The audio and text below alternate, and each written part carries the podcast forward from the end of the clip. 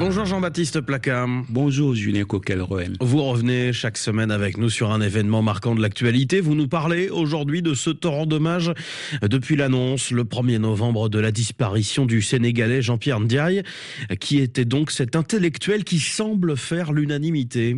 Jean-Pierre Ndiaye était en effet un esprit vif, une belle plume, belle et surtout puissante, qui transmettait des vibrations propres à vous ébranler, à vous stimuler. Sociologue devenu célèbre par les textes qu'il signait dans Jeune Afrique, il ne se complaisait guère dans la vanité des titres. Il avait cette liberté de ton propre à ceux qui ne recherchent rien pour eux-mêmes, n'attendent rien de personne et peuvent donc s'offrir le luxe de déplaire là où tant d'intellectuels africains, au nom de leur carrière et de leur réussite sociale, finissent par se perdre dans des concessions affligeantes ou même dans des compromissions, Jean-Pierre Ndiaye vivait en harmonie avec ses convictions. Il était d'une intégrité qui confinait à l'oubli de soi. De cette liberté, il a payé le prix jusqu'au bout. Pour s'offrir un tel luxe, il avait à ses côtés une dame d'une sérénité immuable, enseignante, compagne d'une vie consacrée à veiller sur le destin de l'Afrique.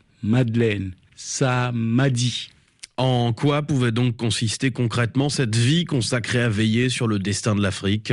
Il proposait sur les questions essentielles qui interpellaient l'Afrique une réflexion incisive. Il n'est pas un défi à relever par les peuples africains sur lequel Jean-Pierre Ndiaye n'ait réfléchi ou écrit. Il se préoccupait tout particulièrement du destin de l'homme noir, d'où qu'il vienne, où qu'il vive. Lorsqu'en 1973, il interpelle Léopold Sédar Senghor, c'est d'abord sur la nécessité d'un soutien à la minorité noire du Sud-Soudan, méconnue de l'intelligentsia et de l'opinion africaine, disait-il.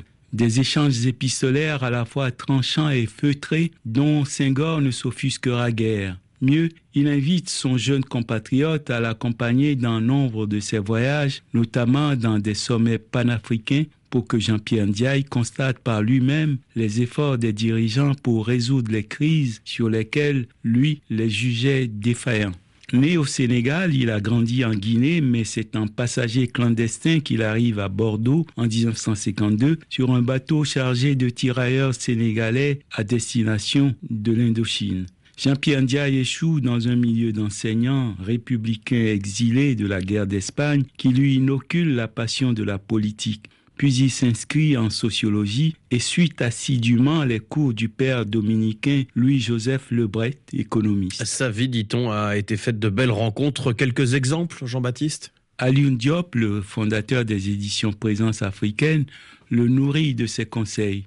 La vocation de Jean-Pierre Ndiaye est claire penser l'Afrique. Il fonde donc le Bureau d'études des réalités africaines qui publie la toute première enquête sur les étudiants noirs en France.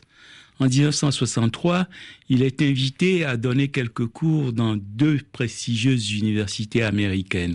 Georgetown, fondée par les jésuites à DC, et UCLA à Los Angeles. Il est accueilli par l'immense Dizzy Gillespie, va à Harlem rencontrer Malcolm X et en France, il fréquente l'intelligentsia de gauche, dont un certain Jean-Paul Sartre. De cette très belle rencontre, ses lecteurs ont eu leur part. À ceux qui n'ont pas eu cette chance, il reste Afrique, passion et résistance. Un ouvrage à l'initiative de sa fille Chouana qui rassemble l'essentiel de ses meilleurs textes. En plongeant dans ces quelques 530 pages, l'on se demande parfois si ce n'est pas par choix que tant de peuples croupissent encore dans le sous-développement préférant se mentir à coups de slogans ronflants sur l'émergence. Jean-Baptiste Placa, merci beaucoup. On vous retrouve chaque samedi sur un RFI.